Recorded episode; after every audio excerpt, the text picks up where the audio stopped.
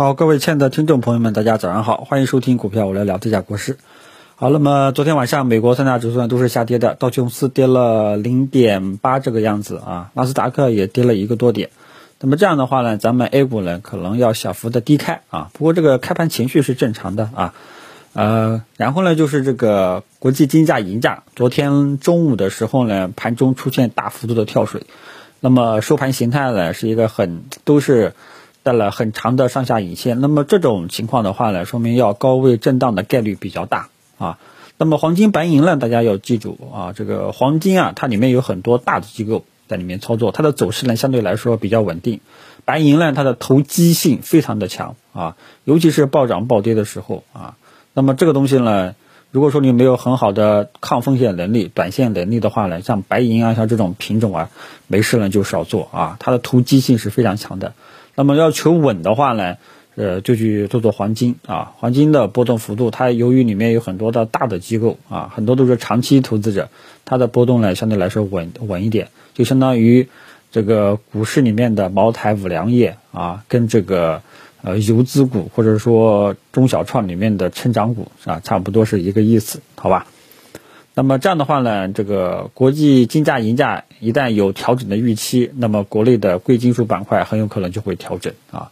那么关于这个呃期货市场和股市的关系呢，跟大家讲一下啊。当国际金价银价或者说像还有像这个国际铜价，它们能够持续性啊持续性上涨啊，或者说未来有这种持续性上涨的预期啊，那么这个时候呢，股市。相关的这个个股才会有跟涨的这种可能性，否则的话呢，基本上这个持续性都不是很强的，这点大家要知晓一下，好吧？有那种持续性的加速上涨的啊，主升浪的像这种动作的时候，啊，股市相关个股才会跟着有反应啊。那么像国国际金价银价现在呢有调整预期了，那么国内的贵金属板块呢很有可能也也就会跟着这个调整调整了啊。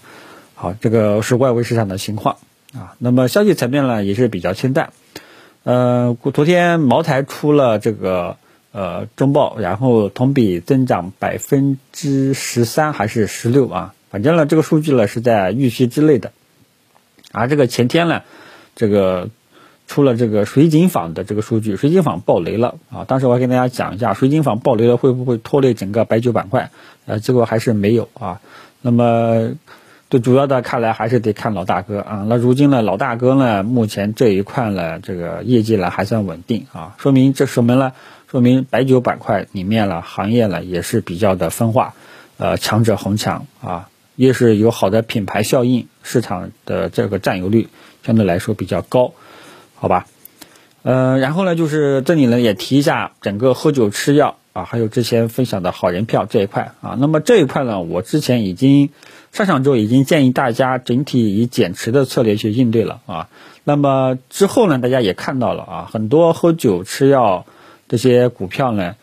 这个像这个茅台、五粮液基本上都在高位震荡纠结反复了啊，他们都陷入了高位震荡纠结反复这种状态了，只是有个别的依然表现比较强势啊。呃，医药里面近期呢，大家注意一下啊，近期主要是炒作疫苗啊、基因测序这一块啊，呃，其他的基本上也是在调整，所以这一块呢，大家要注意一下节奏，好吧？有的朋友在问我，呃，这些股票能不能去做啊？能做是能做，但是呢，它已经陷入了高位震荡纠结反复啊，陷入了阶段性调整。那么这种阶段性调整，这样的话呢？你的这个就是进去了，你没有很好的这个赚钱效应啊，就是说赚钱持仓效率上这个不是特别的高了啊，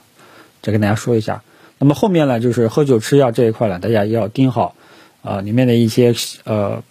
个别个股，这个它的这个震荡之后的一个方向选择啊，这个给大家讲一下啊。这一块呢，我觉得先也是最好也是先看一看，要做的话呢，你这个一定要去呃回调低吸。好吧，然后这个是穿插着说一下呃白马股这一块，然后我们的大盘啊，今天很有可能会低开在五日均线下方啊，大家到时候注意一下。那么看看如果说低开在五日均线下方，日内呢你就留意一下五日均线的压力表现，好吧？然后此外呢，还是呃之前一直强调的三幺八零这一带的支撑位，这里要跟大家讲一下，如果说盘中跌破三幺八零，你不要慌啊，记住了啊，不要一开始立马就慌啊，呃，因为有时候很有可能会是刺破啊，可能是假突破，你要注意一下。呃，如果说呃收盘是一个实体的一个阴线啊，是一个实体的一个阴线，那么这种呢跌破的概率是比较大了啊。当然了，这这个如果说真的是收成一个实体的阴线，呃。